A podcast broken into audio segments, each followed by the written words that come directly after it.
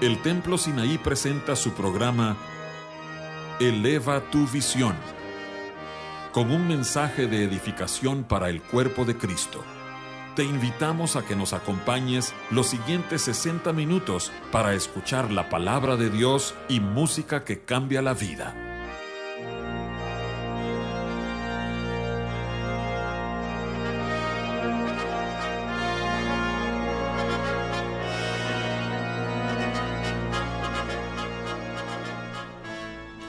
Dios les bendiga, hermanos y amigos. Este es su anfitrión José Ordóñez.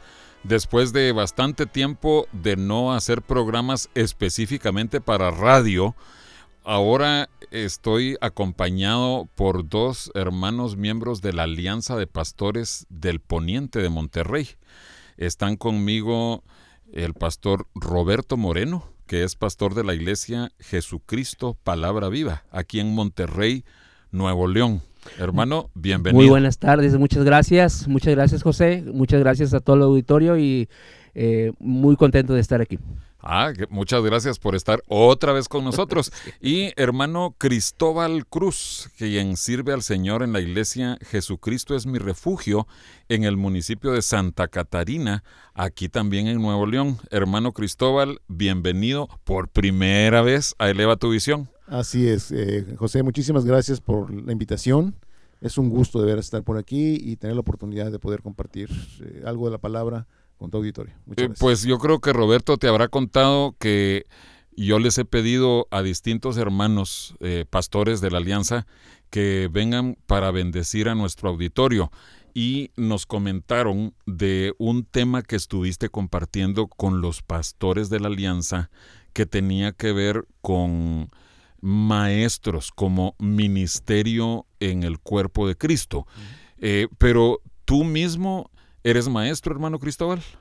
Pues gracias a Dios hemos tenido la oportunidad de dedicarnos un buen tiempo a la preparación y a la enseñanza, no nada más de la congregación en sí, en global, sino también de diferentes grupos de siervos que puedan a su vez eh, enseñar posteriormente a la misma congregación. O, sea, formar otros maestros. Es correcto, así es. ¿Y, antes eh, trabajaste en el área de, magisterio, en lo secular? yo no soy maestro de ah, formación, mm, eh, secular no.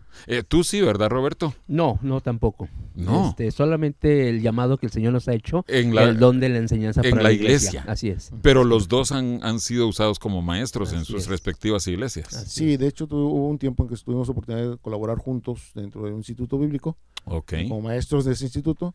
Y bueno, pues eso, este, además que ya tenemos una amistad de, mucho tiempo. Eh, nos ahondó más en este tema de, la enseñanza. Amén.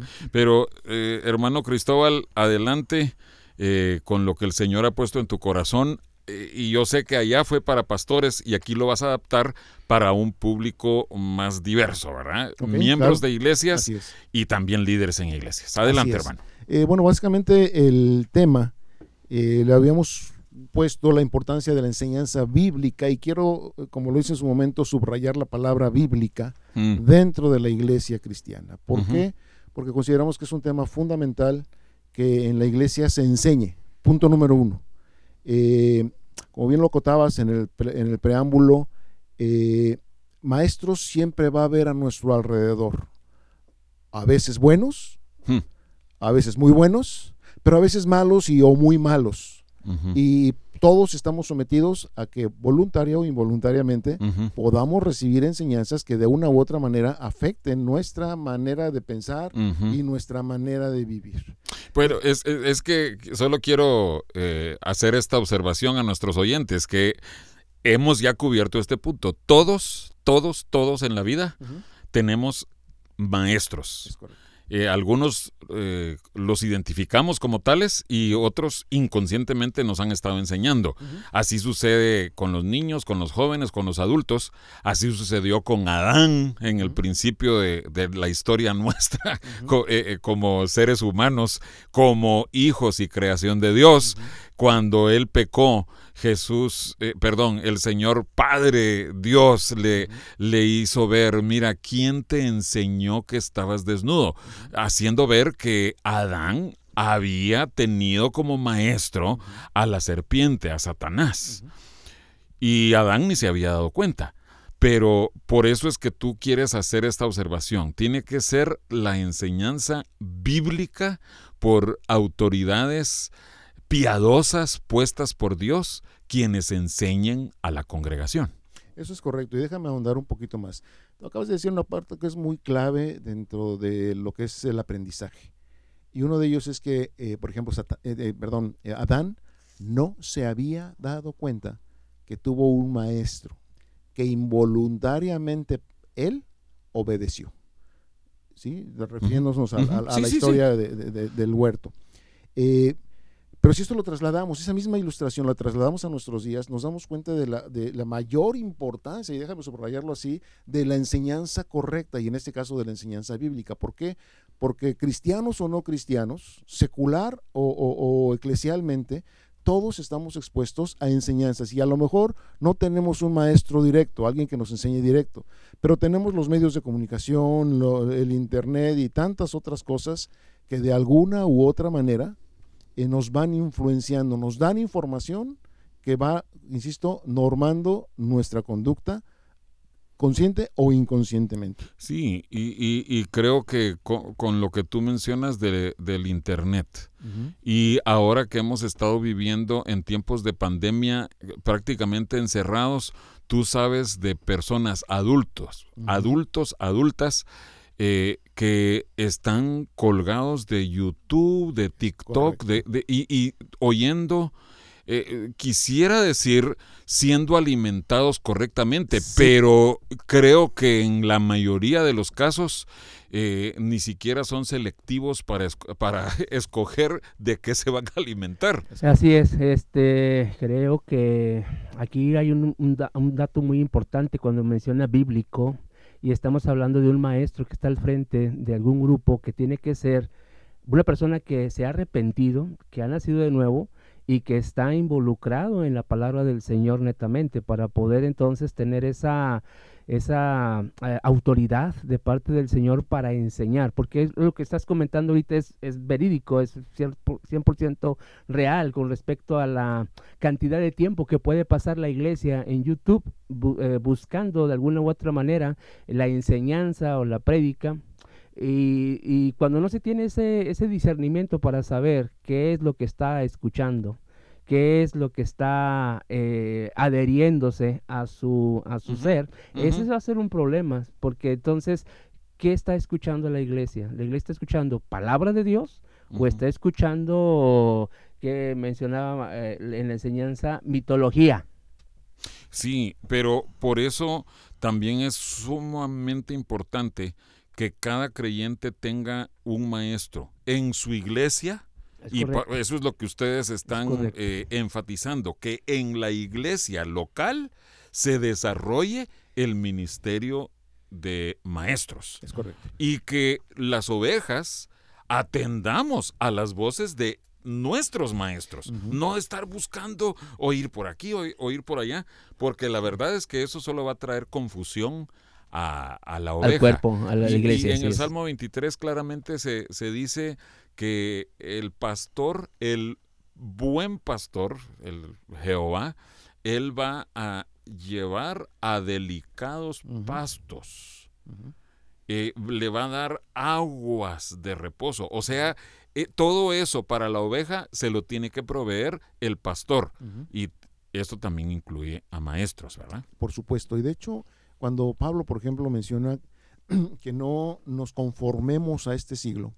Obviamente él sabe que las influencias de pensamiento principalmente y que obviamente pueden llevar a formar una nueva ideología aún en las personas que, que, se están adheriendo al cristianismo o que ya son cristianos de tiempo atrás, pero que las corrientes de pensamiento, tanto de aquel entonces como de hoy, pueden trastocar, pueden transformar y pueden afectar la vida aún de los creyentes. Por eso es la recomendación de Pablo que no nos conformemos a este siglo. Y una de las herramientas que él mismo utilizó, que incluso el mismo Señor Jesucristo puso eh, delante de Pedro, cuando eh, eh, Jesús le dice, Pedro, ¿me amas? Apacienta, tres veces se lo dice, apacienta, las ovejas, los las ovejas, justamente. Y eso toma la, figura de lo que tú estás mencionando en el Salmo 23, ¿sí? Es apacentar, es alimentar, ¿con qué? Obviamente con la palabra de Dios.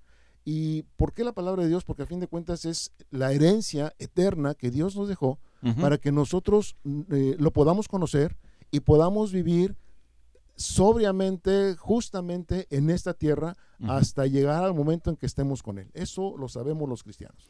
Ahora, fíjate que es muy interesante, porque mencionaste tú que eh, Pablo escribe que no nos conformemos a este siglo, en Romanos 12.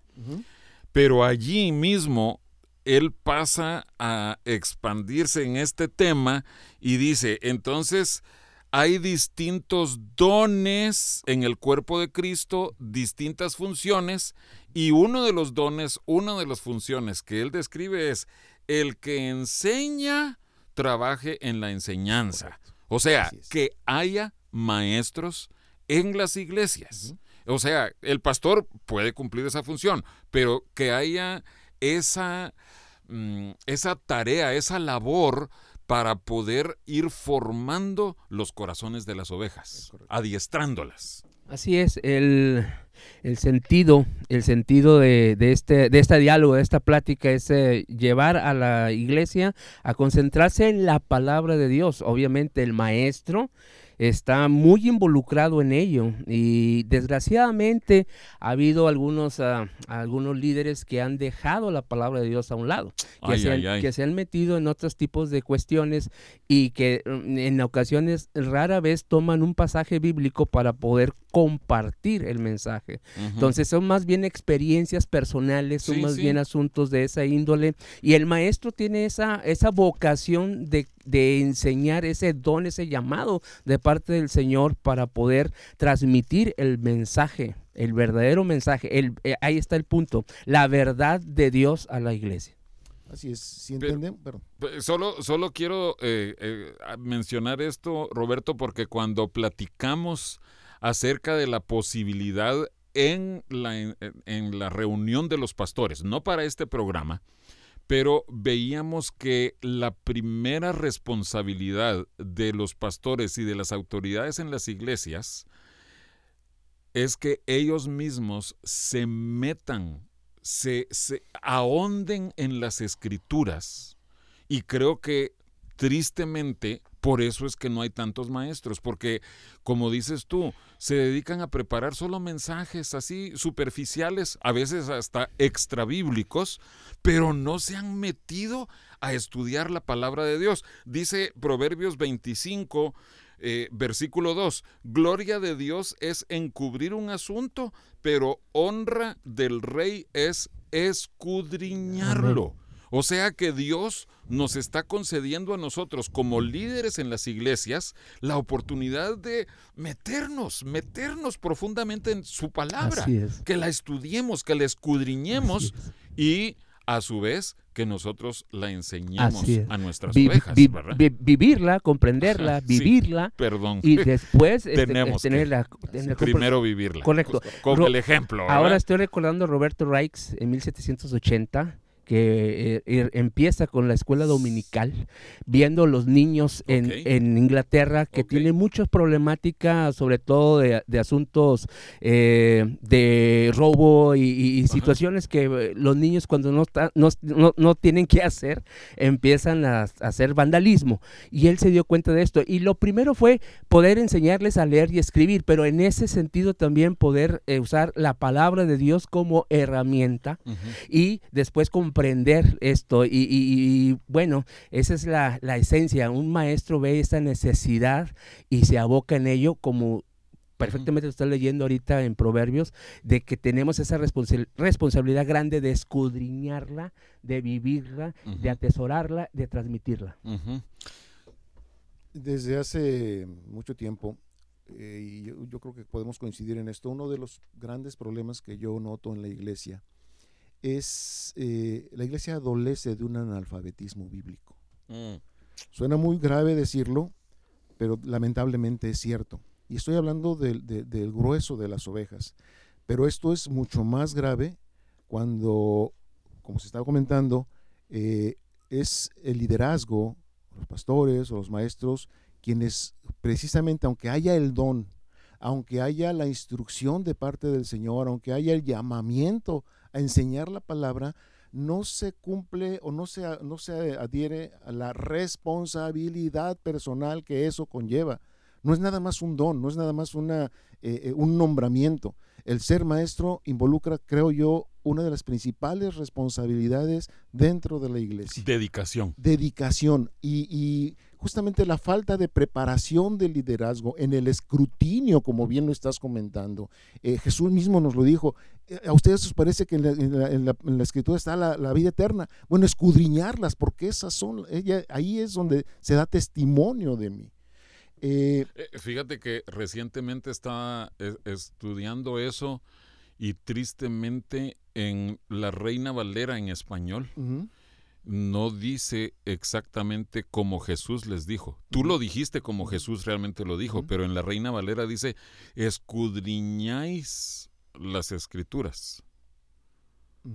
Pero realmente él está diciendo, tenéis que escudriñar.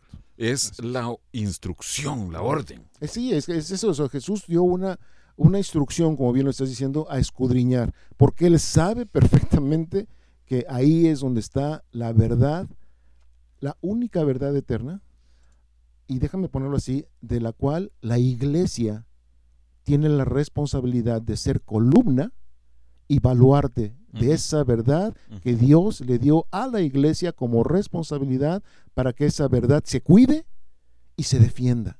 Se proclame y al mismo tiempo se, se, proteja de contaminaciones o de desvíos. Y tristemente, repito, por esa falta de escrutinio, por esa falta de responsabilidad, en muchas ocasiones del, del cuerpo de liderazgo dentro de las iglesias, se olvida eso. Es más fácil hoy por hoy eh, tomar una pantalla, una, una, una tablet o una computadora y buscar algún tema que suene más o menos interesante, pero ahí viene lo que Roberto eh, comentaba hace un rato, que por, por ese eh, tratar de cubrir un momento, una predicación, un tiempo, se mete un montón de, enseñanzas que no tienen nada que mm. ver con la escritura. Y, y, mayor riesgo es cuando la iglesia misma, en sus tiempos de encierro o en sus tiempos, déjame ponerlo así incluso, eh, lo voy a poner, quiero pensar bien, en sus tiempos devocionales de buscar de Dios, de escuchar la palabra, igual se meten a escuchar cualquier tipo de enseñanza que no necesariamente es enseñanza, repito, bíblica. Puede ser muy emotiva, puede ser incluso espiritual, puede incluso utilizarse uno, dos o tres versículos de la escritura, pero no necesariamente es bíblica. ¿sí? Porque muchas veces tiende más esa enseñanza a motivar las, las emociones, eh, el autodesarrollo, el, el, éxito o el, todo va a estar bien y, no es por épocas de pandemia, sino simple y sencillamente eh, em, ese es el tipo de enseñanza que gusta. Y como dice la escritura también, que, que hay mucha gente que tiene comezón de oír. Eh, nosotros, y por eso escuchan eso. Perdón. Básicamente nosotros somos 90% emociones. O sea, en, nuestro, en nuestro diario vivir. ahorita estamos enojados, mañana eh, un ratito más tristes, en fin, o sea, es un cúmulo. Y desgraciadamente eh, hubo un periodo de tiempo en que varios ministros, pastores, compartían eh, acerca de un motivador que inclusive habla acerca de Jesús eh, por internet, pero desde la perspectiva del que ni siquiera es cristiano, ni siquiera va a la iglesia, no tiene ninguna relación con Cristo, pero habla hasta por los codos. Y tiene una facilidad de retórica y tiene una facilidad de oratoria y puede llenar auditorios y pero ¿qué tiene que ver eso con Jesús? ¿Qué tiene que ver eso con la verdadera palabra? Con, la, experiencia con Jesús, que eh, yo sé que hacia eso llevaba tu enseñanza, Cristóbal, eh, que, que nosotros tengamos esa eh, experiencia, ese encuentro con el Señor Jesucristo. Fíjate que mm, ahorita me estaba recordando yo de un maestro en un instituto bíblico, Esto, yo lo supe hace muchos años, él eh, periódicamente le tocaba dar los mismos cursos de la Biblia en ese instituto, digamos cada tres años, ¿verdad? A los estudiantes nuevos. Y a mí me dejó asombrado porque él me comentó que él no usaba las notas de hacía tres años, sino que digamos, si tenía que compartir el Pentateuco, él comenzaba su, a preparar su curso desde cero. Como si fuera la primera vez. Como si fuera la primera vez, a leer todo el Pentateuco, a ordenarlo. Y yo dije, Señor, eso es lo que nosotros necesitamos hacer. Y por supuesto, este hombre buscaba a Dios. Yo estuve en unas, en unas clases suyas y era obvio que cada mañana decía, él, se presentaba a clase y decía, eh, esta mañana el Señor me hacía ver este punto. O sea, era una realidad que él estaba compartiendo. Era un verdadero maestro. Qué deleite tener un maestro así. Ah, sí, sí. Eh, pero yo sé que hacia eso queremos llegar en este programa. Vamos a regresar en un momentito eh, para que sigas adelante, hermano. Para escuchar anteriores programas de Eleva tu Visión, puedes buscarnos en el sitio de internet www.elevatuvision.com o búscanos en YouTube en el canal Eleva tu Visión.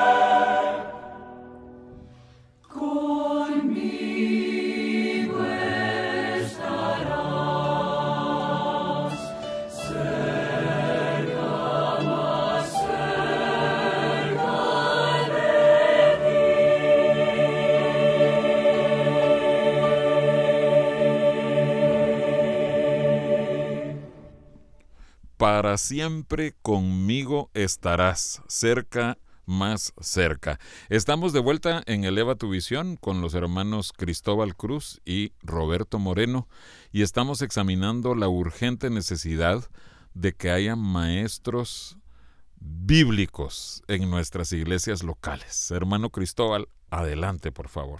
Muchas gracias, José. Eh, retomando el tema, yo creo que hay una palabra que debe ser clave siempre dentro de lo que es la enseñanza y obviamente es la palabra conocimiento.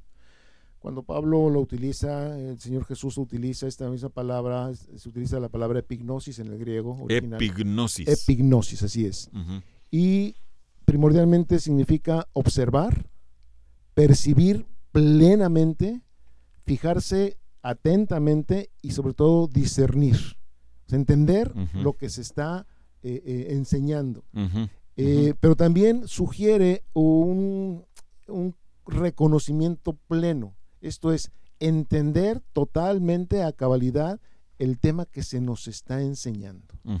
Y por último, eh, por un acento muy particular en que esa enseñanza eh, llegue, a hacerse llegue a ser partícipe de, de nuestra verdad de vida, de nuestra forma de vida. y como lo comentábamos hace un rato, es cierto que el conocimiento formal o informal, a fin de cuentas va a afectar nuestra vida. Por eso es la importancia, lo importante de que el conocimiento que se maneje dentro de la iglesia cristiana sea justamente el conocimiento que Dios nos ha encomendado, el conocimiento de Él. Porque de lo contrario podemos simple y sencillamente ser una voz más entre las muchas que hay en el mundo y perdernos eh, en dar conocimiento que a lo mejor afecta de una u otra manera la vida de los oyentes, pero que no llegan a ser eh, el, el resultado, no llegan a dar el resultado que Dios quiere y que espera cuando su palabra es enseñada. Mira, e, es que creo que todo viene con lo que mencionábamos, creo que Roberto eh, mencionaba también esto de quiénes son las personas que van a estar enseñando, quiénes van a ser los maestros. O sea, no es solo cuestión de que tú estudies el sábado por la noche eh, el, libro de escuela dominical, ves ahí y pasas a repetir eh, lo que está escrito ahí, sino que los maestros primero tuvieron que meterse con el Señor Jesucristo. Y yo quiero añadir algo acerca de esto del conocimiento si tú eh, te acuerdas eh, cuando en, el Antiguo Testamento dice, por ejemplo, algo así, conoció Abraham a Sara, su mujer. Está hablando acerca de un conocimiento de que hubo una relación. Y yo creo que como cristianos tenemos que tener esa, ese tipo de relación de intimidad con el Señor Jesucristo.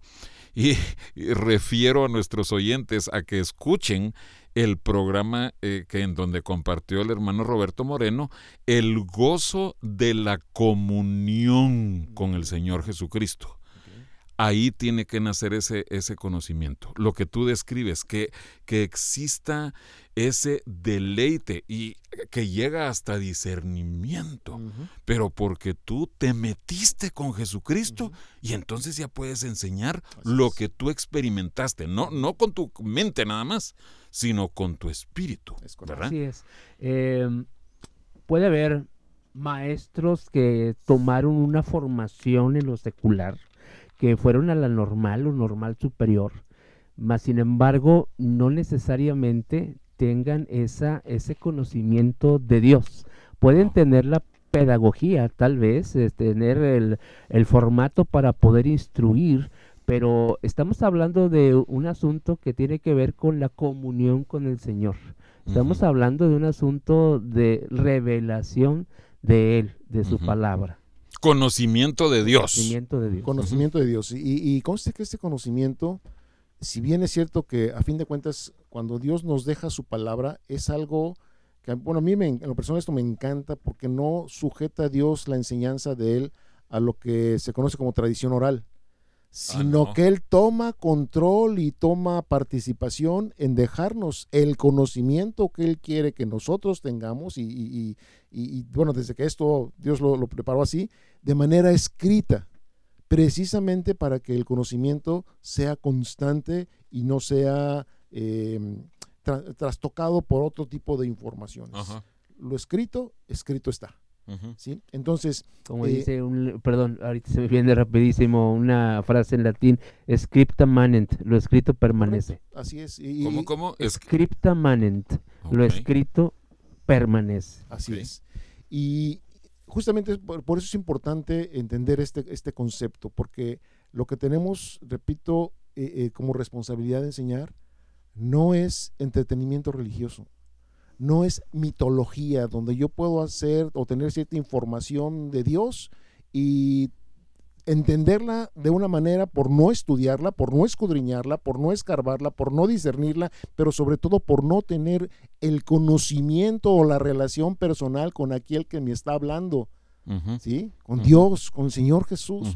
Eh, y cuando eso no lo tengo, pues obviamente puedo entender otras muchas cosas o por el humor que pueda tener, o por la formación cultural que pueda tener, o académica, o por incluso por el entorno social, puedo yo malinterpretar algo que pueda estar leyendo, incluso de la palabra de Dios. Y eso es algo muy importante.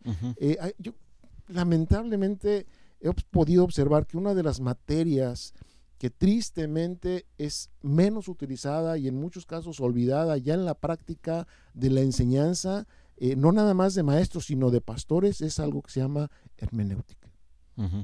O sea, el, uso, el estudio eh, así ordenado de la palabra de Dios. Es correcto, que a fin de cuentas, si bien es cierto, son ciertas reglas, ah, pero la hermenéutica nos sirve para conocer y poder interpretar correctamente ya no nada más la palabra de Dios, sino cualquier escrito. A, mí se me hace que esta es una de las eh, asignaciones que están pendientes dentro de la iglesia del Señor en este momento. Que cuando una persona viene al encuentro personal con el Señor, que nace de nuevo, creo que es, lo primero que debe de enseñársele, cómo leer correctamente la palabra del Señor. Sí, pero, pero tenemos que también eh, entender que en toda época de la historia de la iglesia, ha habido personas que han querido dar sus propias interpretaciones.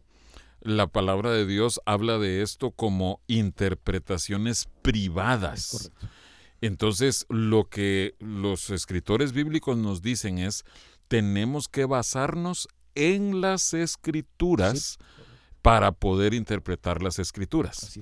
Por ejemplo, si, si encontramos que el rey Salomón escribió eh, proverbios, escribió cantares, escribió eclesiastés y allí nos está dando los significados profundos de los símbolos, de los tipos que aparecen. Nosotros tenemos que basarnos en eso que Él nos proveyó, las escrituras. Nada de que decir, mire, esto eh, yo soñé que, que quiere decir esto. Mire, esto a mí se me ocurre que quiere decir tal cosa. No, no.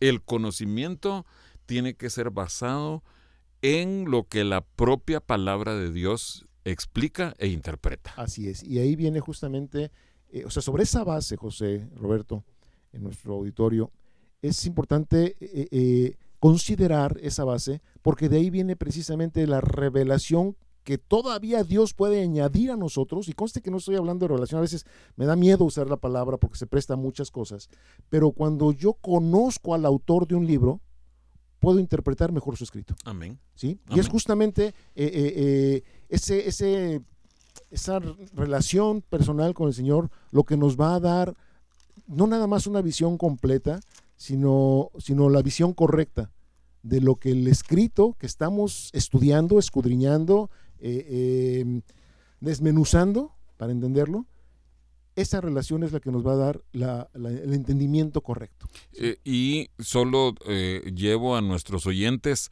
a lo que escribió Juan en su primera carta. Él comienza diciendo, lo que era desde el principio, O sea, se estaba refiriendo al Señor Jesucristo, ¿verdad?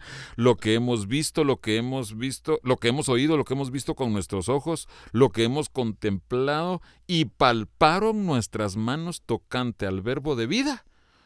Lo que hemos visto y oído, eso os anunciamos. O sea, el conocimiento era algo vívido para ellos y solo lo que nosotros hemos experimentado en nosotros mismos, solo eso podemos nosotros compartir a los demás. Yo quisiera hacer nada más una, una lectura breve de en Gálatas capítulo 1 versículo eh, 15. A ver, Gálatas 1, 15, hermano Roberto. Dice la palabra del Señor, pero cuando agradó a Dios, que me apartó desde el vientre de mi madre y me llamó por su gracia, revelar, a, su, hijo, en mí. Wow. Para que yo le predicase entre los gentiles. Pero primero es revelar a su hijo en mí. Primero el, el, tener esta, esta eh, apertura, este conocimiento del Señor para después predicar. Y el, y el mismo apóstol Pablo dice que no va a ningún otro lugar sin antes tener la revelación de Dios. Pero eh, está diciéndolo alguien que conocía las escrituras al derecho y al revés, como lo presenta Y este es el contexto, este es el contexto también en Gálatas. Y dice, revelar a su hijo en mí, dice 16, para que yo le predicase entre los gentiles y no consulté enseguida con carne y sangre, ni subí a Jerusalén a los que eran apóstoles antes que yo, sino que fui a Arabia y volví de nuevo a Damasco. Entonces, pero primera, primeramente es esa revelación de parte del Señor y no se mueve sin ello. Entonces, eh, volviendo, eh, hermano, tenemos que eh, concentrarnos en el conocimiento, pero experimental, vivencial, para llegar a la revelación de Jesucristo en nosotros. Lo describes muy bien, José, y, si ponemos esa, esa síntesis, eh, creo que es muy correcta. A fin de cuentas, eh, tomando lo que dice Roberto, eh, sí, efectivamente Pablo tenía un conocimiento de formación, de, educación en la escritura. ¿sí? Sin embargo, llegó a ser perseguidor de la iglesia, llegó a ser perseguidor de Jesucristo, porque le faltaba, obviamente, la relación con él y por lo tanto la revelación de él. Pero hasta que esta relación comienza, viene ahora sí la, revelación y obviamente lo que él ya conocía se, dimensiona a una... perdón, se transforma a dimensiones que él no siquiera había entendido y la lleva verdaderamente a tener conocimiento de la verdad. Sí, pero es que ahí miramos eh, el plan de Dios tan perfecto, ¿verdad? Porque Dios necesitaba a un expositor de, la palabra de Dios para que explicara todo el Antiguo Testamento, todas lo, que Pablo llama aquí tradiciones de mis padres, eran solo tradiciones. Dios necesitaba que hubiera alguien así, pero no lo podía usar hasta que el Hijo fuera revelado en él. Es correcto. Y ya ahí le dijo, bueno, Pablito, ponte a escribir cartas, te, meto preso para que empieces a escribir cartas. Y ahí se sentó la doctrina de la iglesia cristiana. Por supuesto. Gálatas, perdón, Gálatas 1.14 dice, y en el judaísmo sí, lo, estaba leyendo, de mis contemporáneos en mi nación, siendo mucho más celoso de las tradiciones de mis padres. insisto, ahí estaba el conocimiento faltaba la relación con el Señor y por lo tanto la revelación también, que es el resultado de, de yo diría, de la combinación de conocimiento y relación. Sí. La revelación. Eh, pero, pero volvamos al, al, al, nacimiento, al nuevo nacimiento de Saulo, que cuando tuvo ese choque, encontronazo con, con, él no sabía con quién. Él pregunta, ¿quién eres Señor? Era obvio que no conocía al Señor Jesucristo. Así es. Pero a raíz de ese encuentro, eh, ya llega cuando él quiso revelar a su hijo en mí. Pasado tiempo. Así es. Pero bueno, eh, sigamos hermano, qué, lindo esto. Es, que mira, eh, tomando lo que tú estás diciendo, Dios necesitaba un hombre. Yo me sigo preguntando hasta la fecha, y conste que estamos a más de dos mil años, de que aquel acontecimiento con Pablo se dio, casi dos mil años. Em, hoy por hoy, Dios seguirá necesitando hombres y mujeres que tengan conocimiento y tengan relación con Él para Él transmitirles su revelación y que esta revelación y este conocimiento pueda ser llevado al, a la mente y al corazón de su pueblo como iglesia cristiana? ¿Será vigente todavía eso? Yo pienso que sí, efectivamente. Sí, o, sea, quiero solo poner esto, no somos indispensables. Eh, eh, que la gente, por favor, no piense que nos creemos la gran cosa.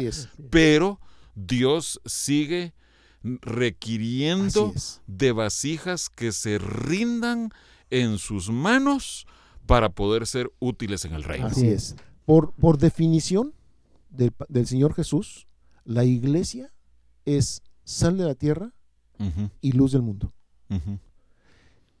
Y la sal, como lo sabemos, y cuando hacemos el ejercicio exegético de esto, la sal se utiliza para preservar, para conservar, para que no se, no se pudra o no se eche a perder lo, cual la sal, lo que la sal toca. Eh, cuando no hay sal, la carne se echa a perder, por ejemplo, el pescado se echa a perder.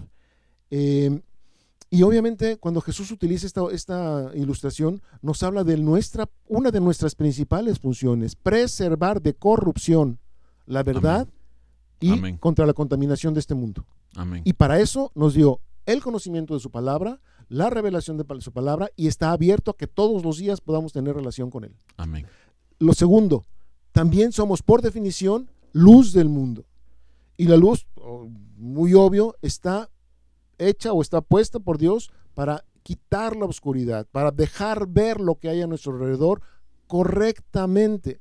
Y cuando la luz eh, que alumbra este mundo es la iglesia, con el conocimiento de Dios, con la revelación de Dios, con una relación viva de Dios con su pueblo, entonces creo que la iglesia puede tener mejor perspectiva más luz, si me dejas usar aquí la, figura, para ver lo que hay en su entorno. ¿Por qué hoy la iglesia permite que, entren corrientes de pensamiento que contaminan la verdad? ¿Por qué la iglesia permite que, sus miembros estén distraídos con otras cosas? ¿O por qué muchas veces el liderazgo mismo está distraído en otras cosas más atractivas quizá para ellos que el mundo está ofreciendo? Y que es una verdad que no podemos a la cual no podemos cerrar los ojos, porque muchas veces no se ve el peligro. No estamos teniendo el discernimiento correcto, quizá por falta de información o de conocimiento de la palabra o de la relación con el Señor y obviamente de la revelación que Él nos da. Sí, veo también, eh, hermano Cristóbal, que cuando Dios le dice a su pueblo, hay de los que descienden a Egipto por ayuda. Eh, eh, él, él, está diciendo, eh, pueblo mío, pero, pero si conmigo ustedes lo tienen todo. Eh, eh, lo que tú dices, el Señor está disponible todos los días para una relación con Él, pero nosotros mejor volteamos a ver, a ver qué métodos, a ver qué estrategias, a ver qué de esos conferencistas que mencionabas tú, que, que tal vez hablan un poquito de Dios y nosotros eso lo abrazamos rápido, pero no, que por la gracia de Dios, después de oír este mensaje, este programa, hermano, que nuestros oyentes puedan decir, yo quiero encerrarme con Cristo para compartir lo que Cristo forme en mi corazón. Hay un pasaje que a mí siempre me ha sacudido desde que lo conocí. Está en el libro de Ezequiel. Ezequiel. Y, Ezequiel. Y Dios llega a un momento en que le dice a su pueblo, ¿sí? Te has portado peor que prostituta. Ay, ay, ay. Peor que prostituta. A las prostitutas por lo menos les dan una paga por lo que ellas ofrecen. Pero yo te he dado todo. Yo te adorné, yo te lavé, yo te purifiqué, yo te he consentido, te he vestido. Y todas esas cosas, la iglesia, bueno, el pueblo en su momento y la iglesia hoy en día las ha abierto y las ha ofrecido a lo que tú estás comentando, José, al mundo. Y el mundo con puertas abiertas viene y contamina, se sirve de las bendiciones de la iglesia para cuestiones netamente mundanas y la iglesia sigue entregando los, las bendiciones que Dios nos dio y repito, se, sigue portando como, y no son mis palabras, como peor que prostituta. Mira, eh, el pasaje que eh, refieres está en Ezequiel 16 y dice, y salió tu renombre entre las naciones a causa de tu hermosura, porque era perfecta a causa de mi hermosura que yo puse sobre ti, dice Jehová el Señor. O sea, cualquier cosa buena que nosotros tengamos, la hemos recibido de Dios. Es correcto. Entonces no es para que nosotros descendamos a Egipto, para que nos vayamos al mundo para, para compartirla, ¿verdad? Hermano, regresamos en un momentito y para que le des el broche de oro a este programa. El Templo Sinaí está situado en la Colonia Progreso, calle artículo 123, número 2506. Y nos reunimos los miércoles y viernes a las 7.30 de la noche y los domingos a las 10 de la mañana.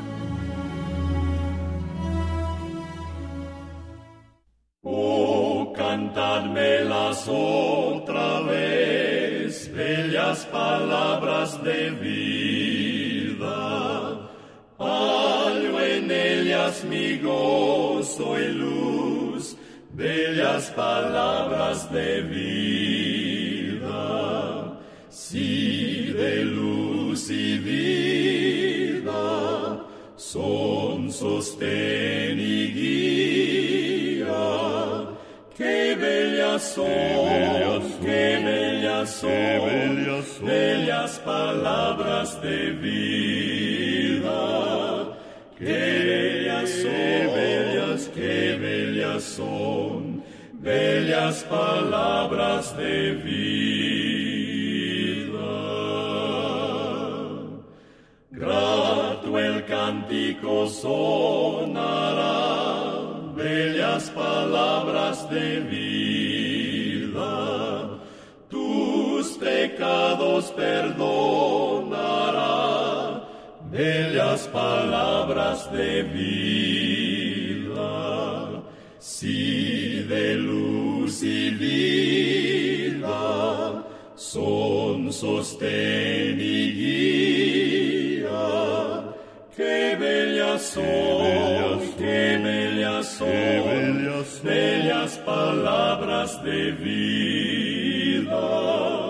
Qué bellas son, bellas, son, bellas palabras de vida.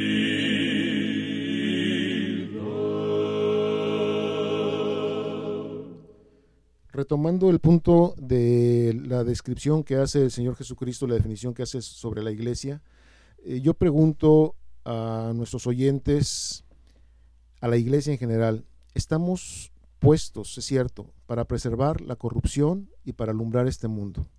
La pregunta es, ¿sí? ¿Sí estamos, ¿sí estamos haciendo y cumpliendo con esa encomienda de parte del Señor? Porque Buena pregunta. podríamos hacer más preguntas para darnos cuenta si estamos cumpliendo o no con el cometido y la descripción. Pero nos desnudaría, hermanos. Es que mejor con esas dos.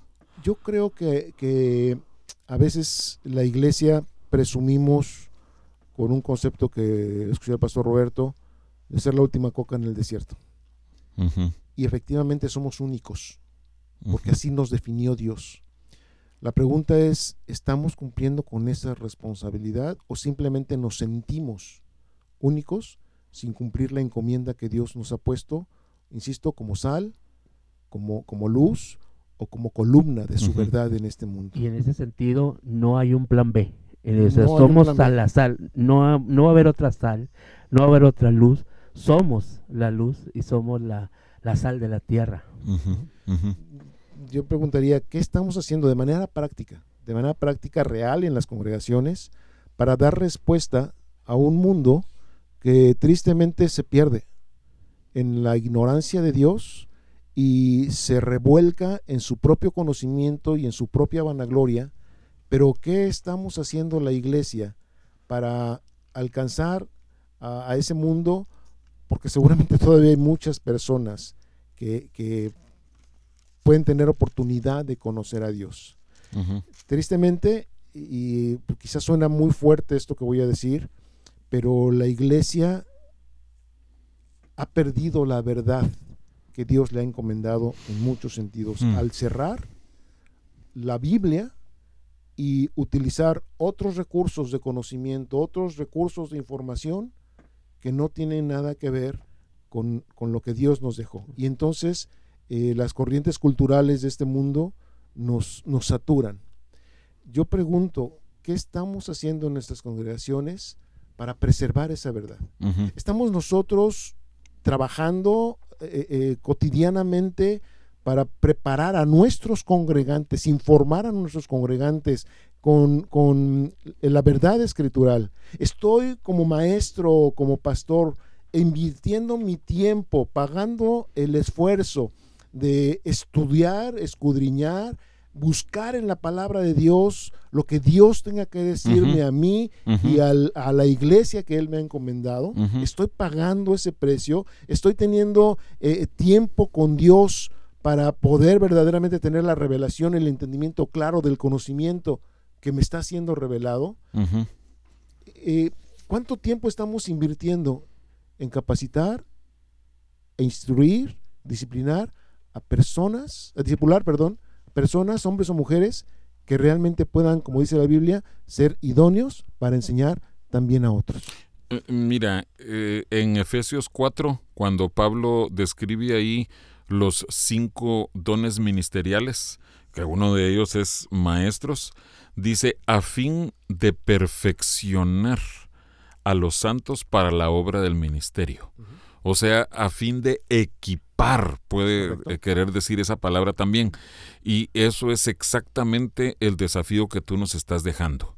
Que nosotros como pastores y nuestros oyentes, eh, los que no son pastores, que no son líderes, pero que son miembros de sus iglesias, que haya en sus corazones ese anhelo por tener más y más de Cristo y de tener la mente de Cristo para poder llevar el mensaje a los necesitados, a los hambrientos. Solo te añado, eh, una de las virtudes de la sal es que produce sed. Y si nosotros somos la sal cumpliendo la función que Dios tiene para nosotros, vamos a producir sed en los corazones de los necesitados. Pero necesitamos ese equipamiento. Así es. Eh, yo preguntaría, y perdón que siga tan preguntón, ¿qué se enseña en tu congregación, maestro? ¿Qué se enseña en tu congregación, pastor? que se enseña en tu congregación, oveja del Señor. ¿Se enseña realmente la palabra de Dios o se enseña mitología? Esto es, de ideas de Dios, de conceptos de Dios, se distorsionan y se enseñan otras cosas que parecen de Dios, pero que nos llevan a fantasear y, o, a ampliar y meter a la palabra cosas que la palabra no dice. ¿Se enseña palabra de Dios o simplemente religión? Esto es una liturgia, un cierto moralismo que puede sonar bien, pero que nos hace nada más sentirnos que estamos, que, somos buenos. Y con eso estamos bien con Dios. ¿Es la palabra de Dios eso?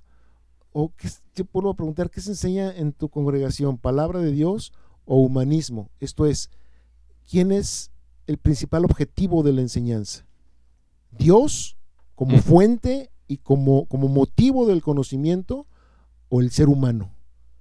¿A quién se enfoca el, conocimiento? ¿A quién se pretende agradar? ¿A Dios o al ser humano?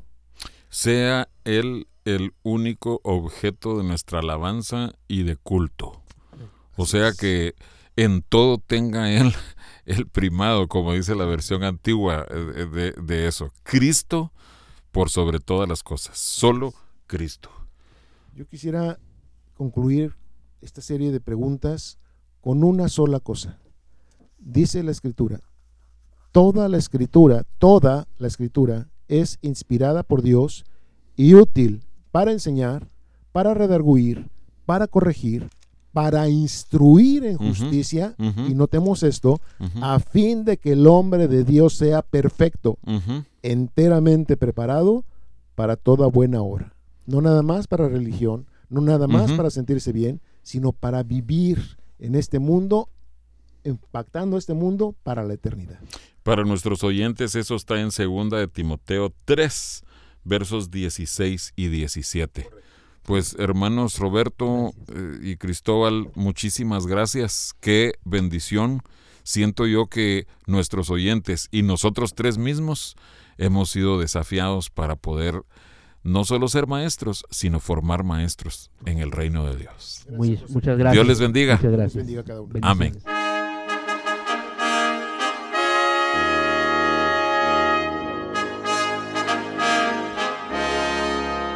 El Templo Sinaí agradece el favor de tu atención.